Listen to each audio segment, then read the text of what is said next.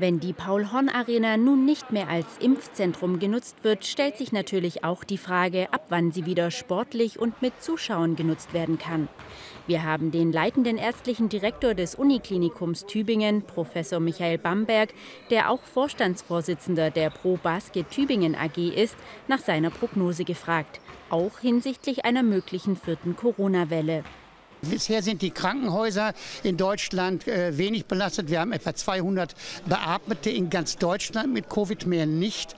Äh, auch durch die Delta-Variante ist das nicht entscheidend angestiegen. Insofern sind die Indenzen alleine nicht ausschlaggebend. Ja? Also wir haben genügend Reserven, aber wir müssen jetzt schauen, natürlich auch mit den entsprechenden auch Vorsichtsmaßnahmen, dass wir möglichst viele natürlich in die Halle, in die Halle hineinbekommen.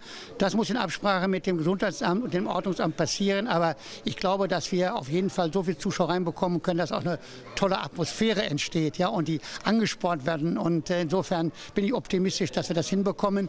Zunächst müsse aber noch der Wasserschaden in der Paul-Horn-Arena behoben werden, so Bamberg. Bei den schweren Unwettern Ende Juni wurde unter anderem auch der Sportboden beschädigt. Der Belag könne wohl im November oder Dezember erneuert werden.